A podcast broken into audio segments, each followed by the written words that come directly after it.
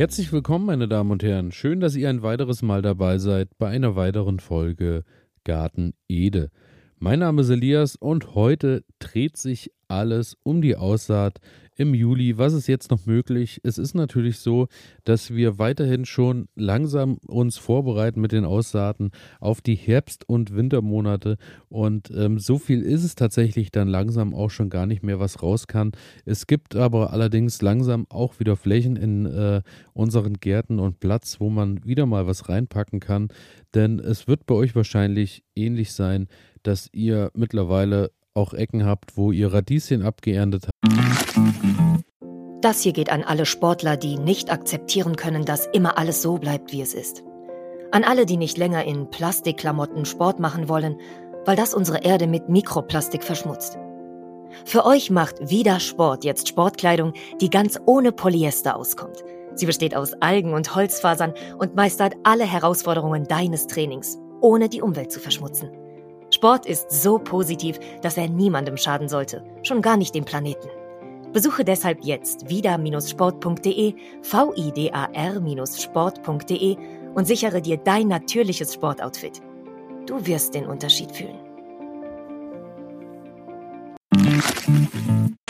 Wo dann irgendwann auch mal ähm, vielleicht Platz wurde durch Kohlrabi, durch diverse Kohlarten und, und, und. Und daher lohnt sich natürlich, diese Plätze auch nochmal mit Kulturen aufzufüllen, die eben auch noch reif werden bis in den Herbst oder uns aber auch im Winter dann mit frischem Grün belohnen.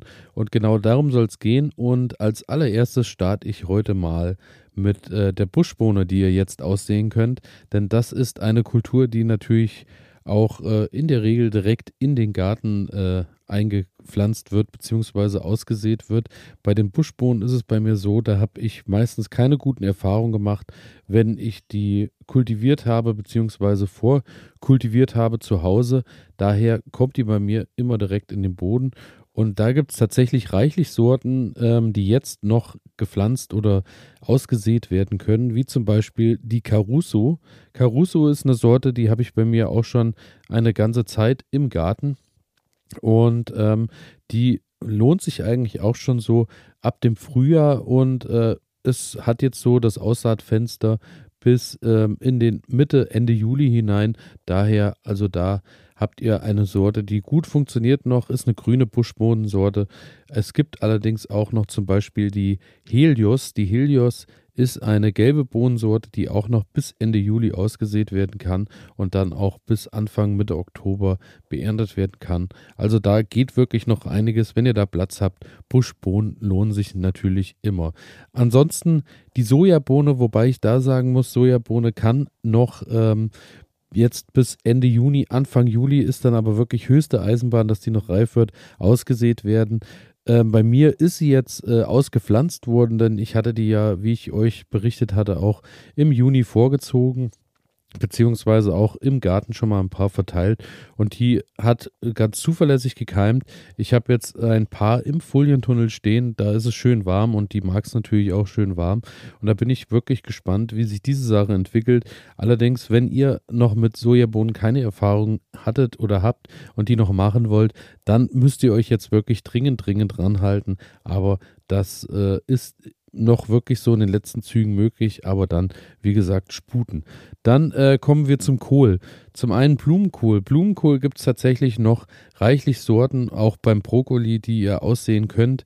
Das sind jetzt natürlich alles recht zügige Sorten, die dann eben auch noch fertig werden müssen. Und ähm, da habt ihr zum einen beim Brokkoli den Rasmus, auch der ähm, ist jetzt bis Anfang Juli noch aussehbar. Äh, müsst ihr euch aber dann auch wirklich ranhalten. Beim Blum Blumenkohl wäre das zum Beispiel der Daniel oder der Odysseus. Der Daniel, äh, den hatte ich eigentlich auch so über das Jahr immer mal wieder ein bisschen kultiviert, muss allerdings sagen, äh, da kann ich eine Folge äh, für sich drüber machen. Blumenkohl lässt mich ja äh, regelmäßig wirklich scheitern, weil äh, meistens bildet er sich nicht so aus, wie er soll und dann sind auch die Köpfe nicht so ganz ausgebildet. Daher äh, muss ich wirklich sagen, die Kultur hat mich wirklich schon wahnsinnig viel Nerven gekostet, denn äh, der Blumenkohl, wenn ich den dann manchmal so sehe, äh, für welchen Preis ich den irgendwo auf dem Markt kaufen kann und äh, wie viel Arbeit ich da schon investiert habe, um am Ende nichts rauszuholen, irgendwann wird der Tag kommen. Ich denke, bei mir wird der Blumenkohl jetzt auch nicht nochmal ausgesät werden, denn ähm, die Nerven spare ich mir und werde den dann äh, ab jetzt auch einfach äh, kaufen. Ich habe in diesem Jahr bisher äh, auch noch nicht so viel Erfolg. Ich bin gespannt, es könnte hier und da noch eine Blumenkohlkultur dazwischen sein bei den ganzen Kohlen, die äh, so in meinem Hochbeet und auch im Beet vor sich hin wachsen. Da habe ich teilweise auch ein bisschen den Überblick dieses Jahr verloren, muss ich sagen, so wie die sprießen und wachsen und bin dann immer gespannt, ähm, in welche Richtung es geht, wie sich die Köpfe entwickeln, dass man dann so langsam erahnen kann, äh, welche Sorte es auch ist. Ähm, das, was gut funktioniert jetzt noch, ist ähm, China-Kohl das wiederum muss ich auch sagen, der ist bei mir dieses Jahr bisher auch gut im Wachstum. Da habe ich auch den Granat und auch der Granat kann noch bis Ende Juli ausgesät werden. Also Chinakohl und Pak Choi könnt ihr jetzt auch noch vorziehen beziehungsweise eben kultivieren. Sind so, äh, ist dann bei den Kohl meistens ja ne, doch eine Sache, die sich schöner entwickelt, wenn man sie zu Hause vielleicht in den äh, Anzuchtpaletten erstmal vorbereitet und aussieht, weil man da einfach ein bisschen hinterher ist, dass man das besser feucht halten kann. Wenn es euch ähnlich geht wie mir, dass ihr vielleicht auch ein paar Meter bis zum Garten irgendwo ähm, hin müsst, dann ist es natürlich immer schöner, wenn man das so ein bisschen zu Hause in griffbarer Nähe hat, vielleicht auf dem Fensterbrett oder auch äh, draußen irgendwo stehen hat, so dass man morgens auch ein paar äh, Milliliter Wasser drüber gießen kann. Denn äh, gerade bei der Aussaat ist es natürlich essentiell, dass ihr die gut feucht haltet und äh, da bin ich dann im Garten in den Beeten meist nicht so hinterher. Außerdem habt ihr die Kohlarten dann natürlich auch äh, schon auf einer gewissen Größe, so dass äh, wenn dann die Kohlfliege oder andere Schädlinge, wie zum Beispiel die Schnecke vorbeikommt, sind die dann auch schon ein bisschen stärker, wenn die schon etwas größer sind und ausgepflanzt werden, so dass sie dann eben auch ein bisschen äh, widerstandsfähiger sind. Also daher, aber allerdings noch möglich, Chinakohl und Pak Choi am besten vorziehen zu Hause. Beim Weißkohl ist es so, auch da funktioniert aktuell auch noch ein bisschen was. Da ist der Berns Behrens ja auch eine Kultur, die ich euch schon mal ans Herz gelegt habe. Der kann angezogen oder vorangezogen werden bis Anfang Juli. Also auch da heißt es jetzt, haltet euch ran und dann könnte das bis äh, in den Herbst oder ähm, sagen wir mal bis in den November hinein noch was werden. Dann vielleicht haben wir ja Glück und die ersten Fröste lassen etwas auf sich warten. Dann haben die Kulturen natürlich auch noch Zeit, ein bisschen zu wachsen. Dann, äh, was bei mir jetzt im Juli auf jeden Fall nochmal vorgezogen wird, sind äh, die Kohlrabi-Arten. Also Kohlrabi natürlich generell äh, eine schöne Sache die äh, auch immer recht schnell heranwächst und auch die ziehe ich zu Hause vor und da auch äh, wie im Juni, wie im Mai Azur Star und Superschmelz sind da einfach die Sorten, die sich bei mir bewährt haben. Habe ich jetzt auch wirklich noch reichlich im Garten stehen, daher muss ich gar nicht mehr so viel kultivieren, denn ähm, die haben sich so gut entwickelt, dass wir da wirklich äh, Stück für Stück immer was mit nach Hause nehmen können und das ist eine ganz tolle Sache. So sei es zum Rohverzehr oder aber ich habe ihn eigentlich am liebsten gekocht und dann mit so ein bisschen Sahne als Gemüse zu den Kartoffeln finde ich immer, äh, ja, erwärmt er wirklich mein Herz. Also Kohlrabi, dranbleiben und vor allem äh, ist natürlich auch gekocht und ein bisschen deftiger zubereitet. Auch eine schöne Sache, wenn ich schon wieder daran denke. Ich weiß, wir wollen noch nicht dran denken, aber irgendwann kommt die Jahreszeit, wo es wieder ein bisschen frischer wird und da äh, wärmt er natürlich ganz wunderbar. Eine Kultur, die äh, mit der Kälte dann wunderbar zurechtkommt, beziehungsweise erst wunderbar schmeckt, wenn es so richtig kalt wird, ist der Grünkohl. Aber auch beim Grünkohl müsst ihr euch jetzt wirklich ranhalten. Denn klar, es ist ein Wintergemüse. Klar, ähm, kommt mit Temperaturen im Winter hervorragend klar, aber der muss jetzt natürlich wirklich gut wachsen, denn äh, das, was der an Wachstum jetzt schon hat, äh, braucht er auch, dass der im Winter dann stabil draußen steht und eben auch beendet werden kann von euch. Ähm, wenn es dann wirklich sehr kalt wird und äh, der ist noch klein, bleibt er eben auch auf seiner Größe dann einfach stehen. Daher muss der schon gut äh, Wachstum bekommen haben, bevor die Tage dann draußen kälter werden. Daher schaut, wenn ihr Grünkohl ernten wollt in diesem Jahr, ähm, dann auf jeden Fall jetzt höchste Eisenbahn, den auszusehen.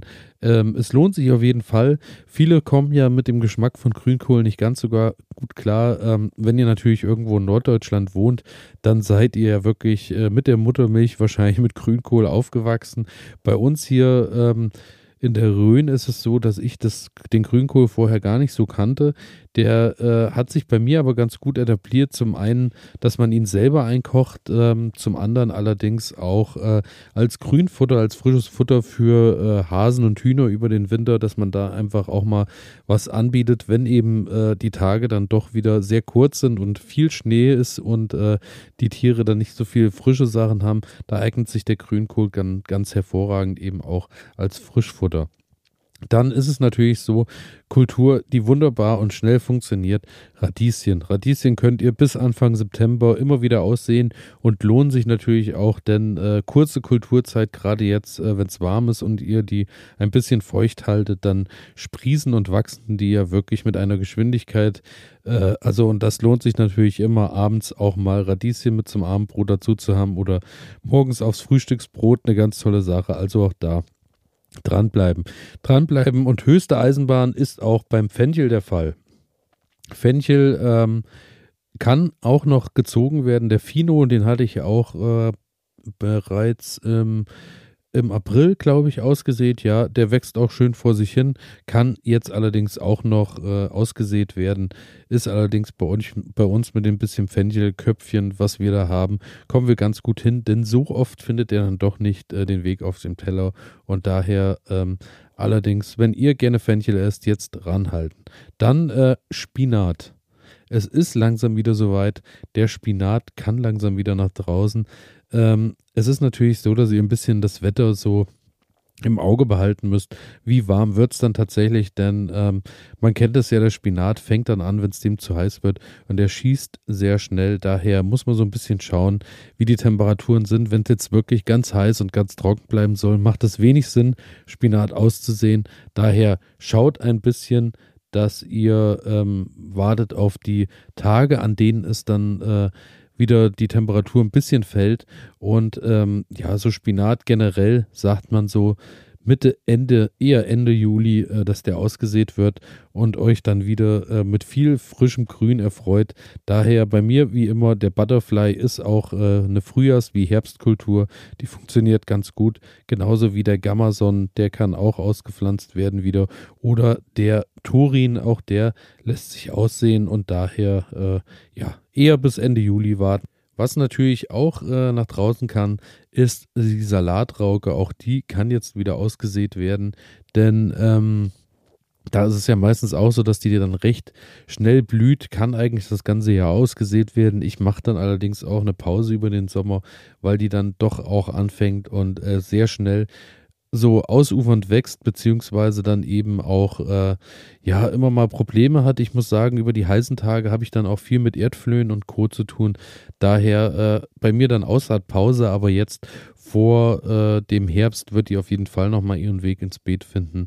Das ist dann jetzt eigentlich auch nochmal eine gute Zeit dafür, genauso wie die äh, Asiasalate. Da kommen wir jetzt auch langsam Mitte, Ende Juli wieder dahin, dass die ausgesät werden können.